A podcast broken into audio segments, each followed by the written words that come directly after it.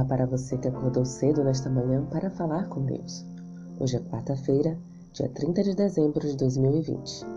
O título da nossa lição de hoje é Comer ou ser devorado.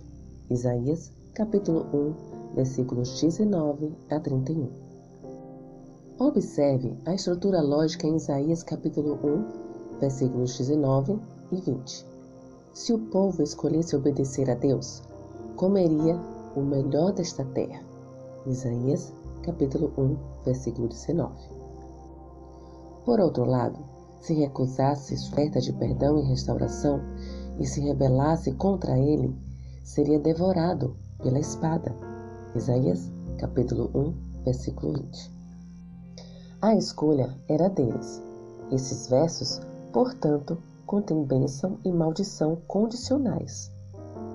Isaías 1 reiterou e aplicou as palavras de Moisés, registradas quando a aliança com Israel havia sido estabelecida.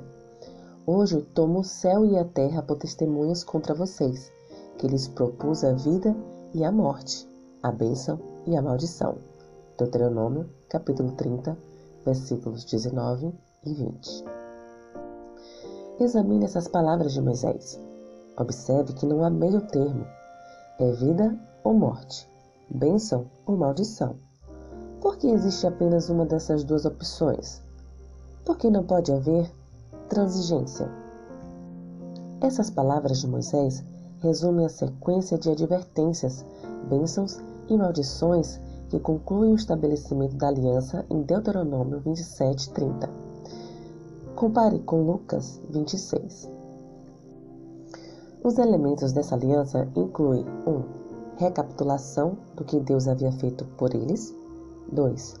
Condições, estipulações, mandamentos a ser observadas para que a aliança fosse mantida. 3. Referência a testemunhas. E 4. Bênçãos e maldições a fim de advertir o povo do que aconteceria caso eles violassem as condições da aliança. Os estudiosos descobriram que esses elementos aparece na mesma ordem nos tratados políticos que envolviam povos não israelitas, como os hititas. Portanto, a fim de estabelecer sua aliança com os israelitas, Deus usou um meio para que eles entendessem. Ele queria que ficassem gravadas em sua mente, com a maior força possível, a natureza e as consequências do relacionamento que os obrigava mutuamente no qual eles estavam escolhendo entrar.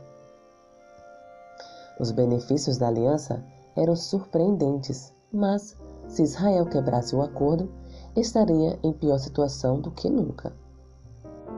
Como você tem vivenciado o princípio de bênçãos e maldições na sua vida cristã? Com esta reflexão, finalizo a lição de hoje. Que o Senhor te abençoe. Um bom dia.